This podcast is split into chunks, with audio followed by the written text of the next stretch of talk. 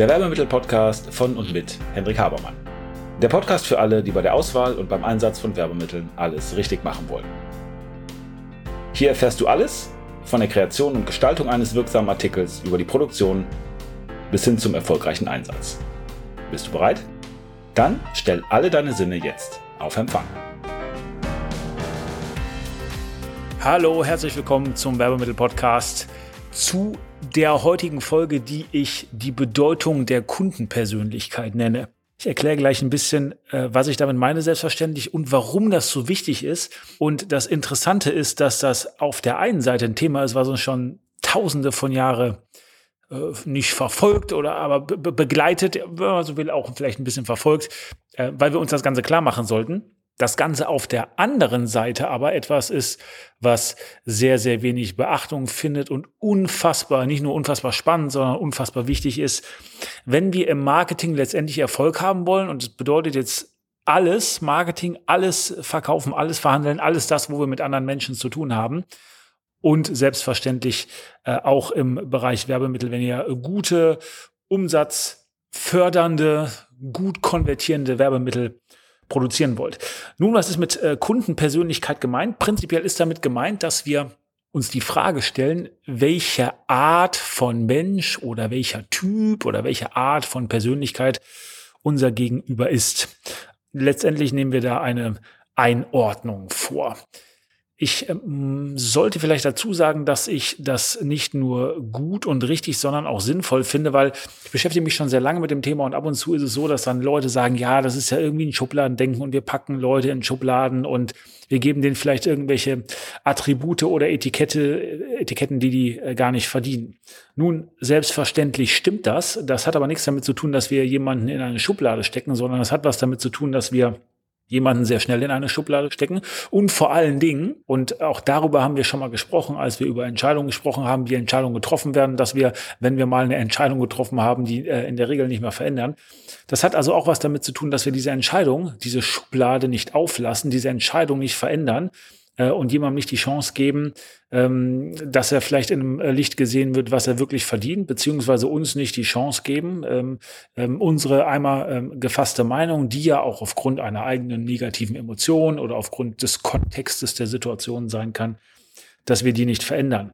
Aber prinzipiell ist es selbstverständlich so, dass wir Schubladen haben und dass wir die auch brauchen. Das ist ja bei allem im Leben.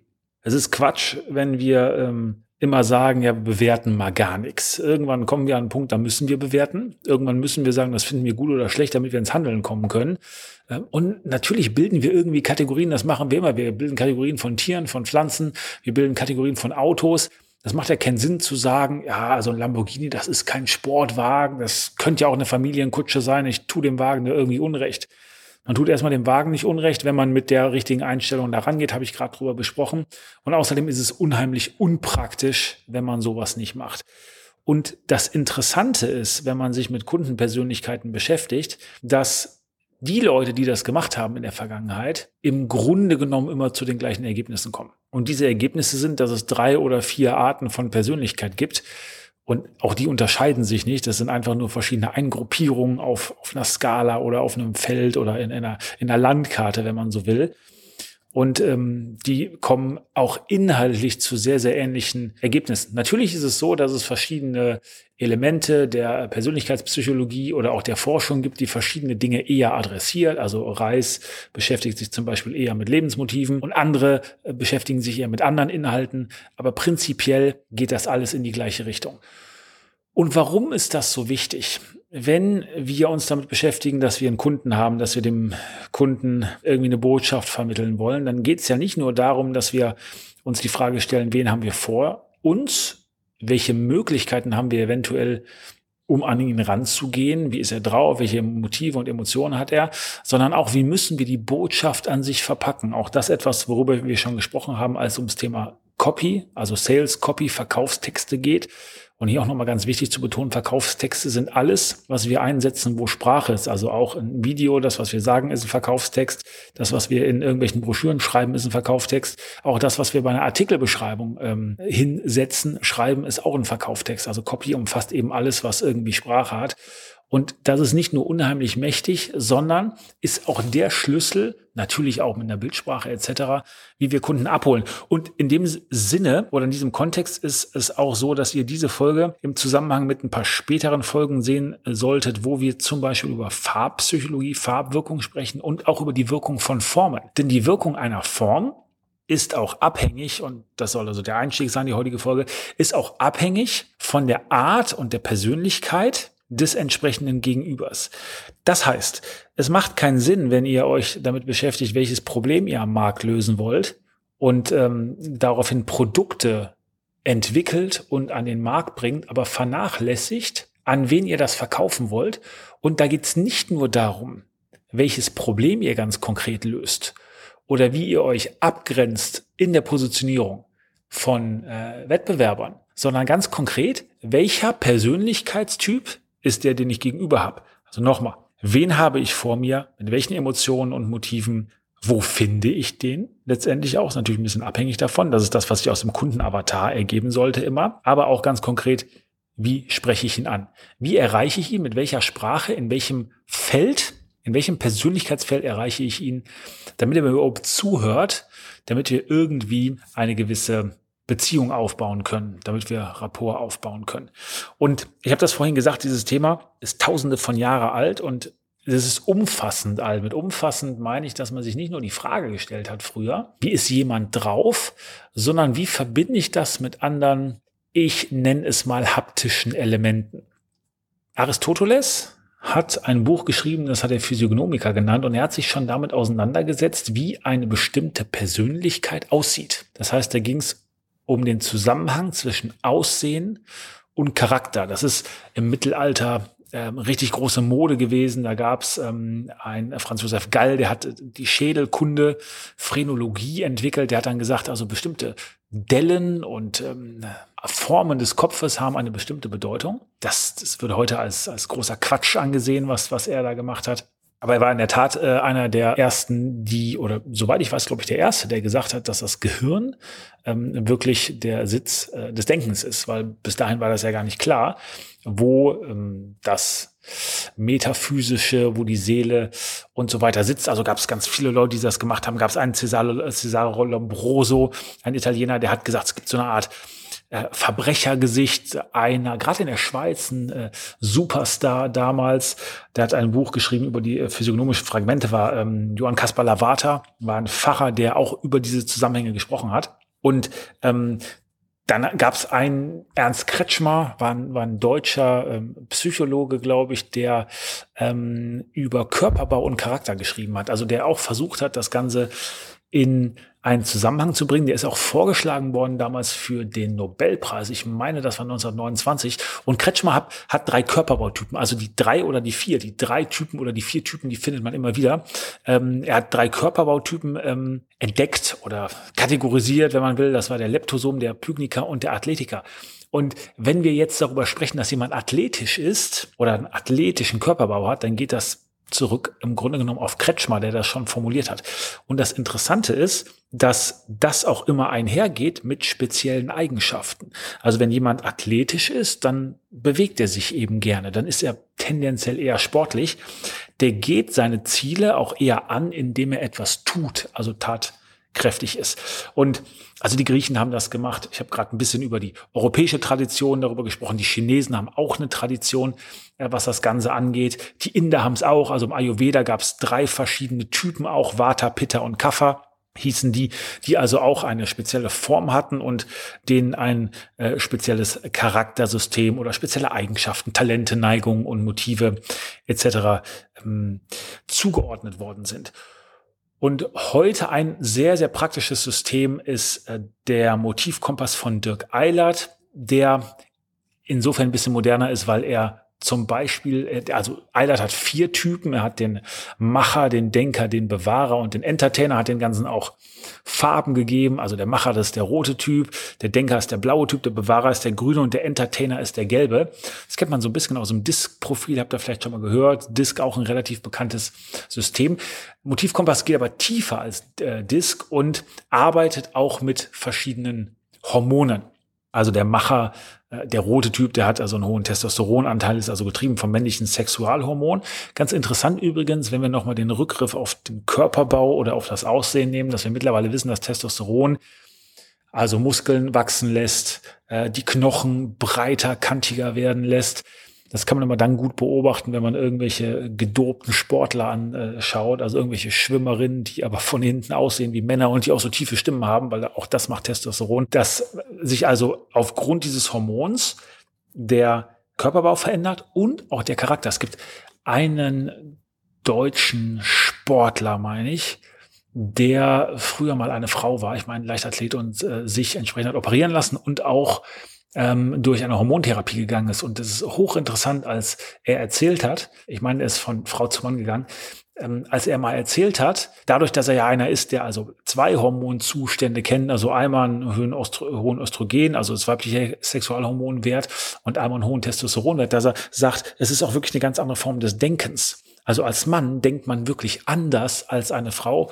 Hochinteressant. Und mit dem Hormon ändert man sich körperlich. Also Motivkompass war ich Dirk Eilert. Testosteron ist der eine Typ, der andere. Der Denker hat einen sehr hohen Cortisolspiegel, also das Stresshormon.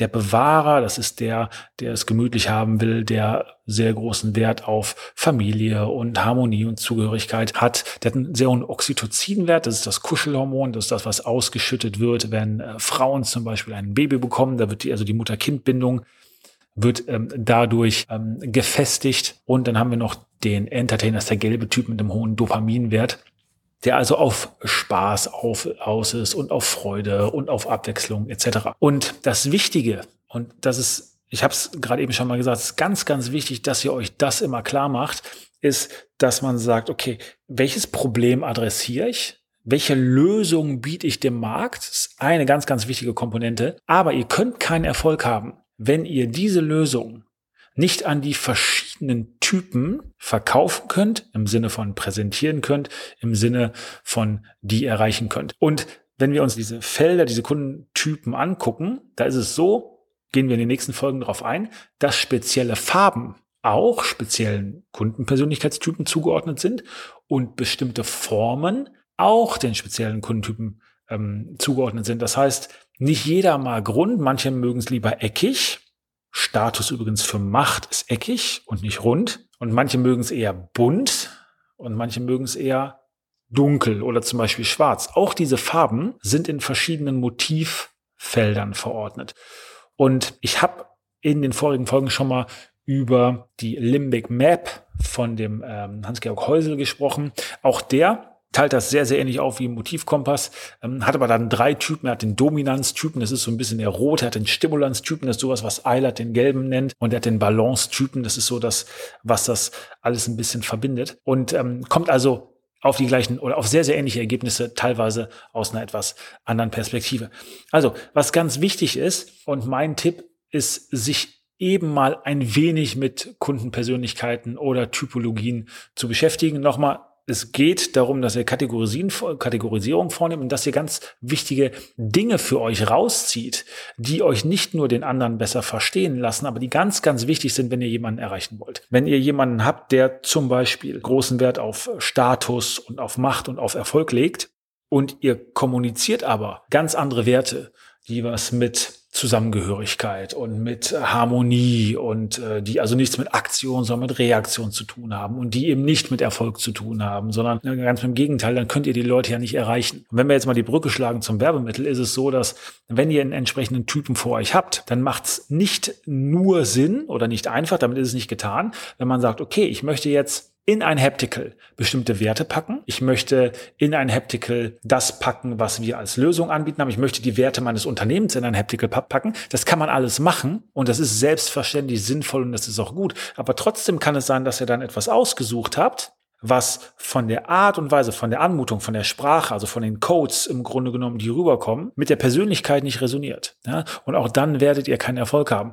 Und wie gesagt, das ist ein ganz, ganz großer Fehler, der oft gemacht wird, dass man sich auf sich selber konzentriert und auf den Markt insgesamt konzentriert und sagt, okay, was können wir dem Markt geben? Welches Problem können wir lösen? Wie machen wir die Welt besser? Aber dass man nicht den Schritt tiefer geht und sagt, okay, aber wer zählt jetzt wirklich dazu? Wer ist im Grunde genommen so drauf wie wir? Wer spricht unsere Sprache?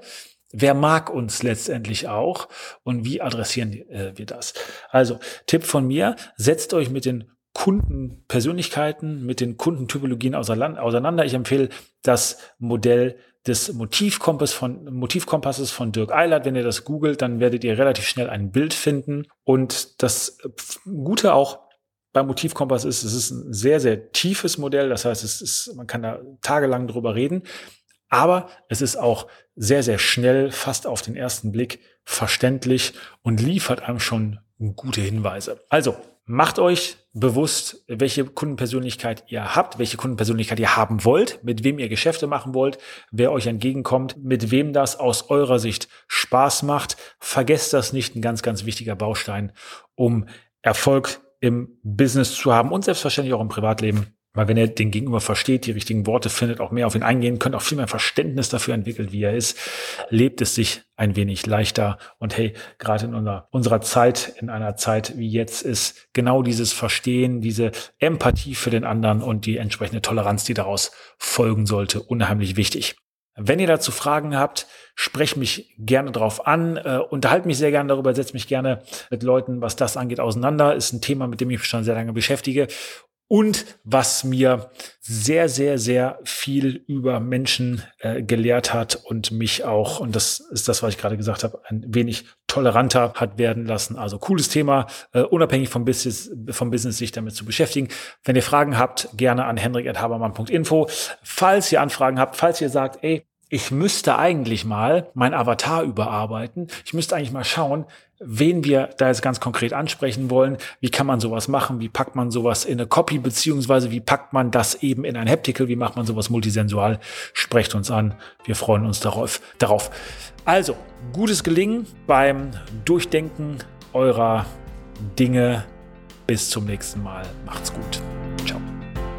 Und damit sind wir am Ende der heutigen Folge. Ich hoffe, Ihr habt ein paar interessante Erkenntnisse gehabt und seid ein wenig schlauer, als ihr es noch vor ein paar Minuten wart. Wenn euch das Ganze gefallen hat, leitet es gerne weiter an Freunde oder Kollegen, die auch ein Interesse oder eine Affinität zu dem Thema haben. Und natürlich hoffe ich, dass ihr bei der nächsten Folge dabei seid. Wenn es etwas gibt, was euch interessiert, was ihr noch behandeln möchtet, wo ihr gern ein wenig intensiver reintauchen wollt, schaut bitte in die Show Notes, da sind unsere Kontaktdaten angegeben mit einer E-Mail-Adresse. Schreibt uns eine Mail und wir werden entweder, wenn das für viele Leute interessant erscheint, das in den Podcast behandeln Ansonsten bekommt ihr von mir oder einem meiner Teammitglieder eine Mail. Also, vielen Dank. Ich freue mich auf das nächste Mal.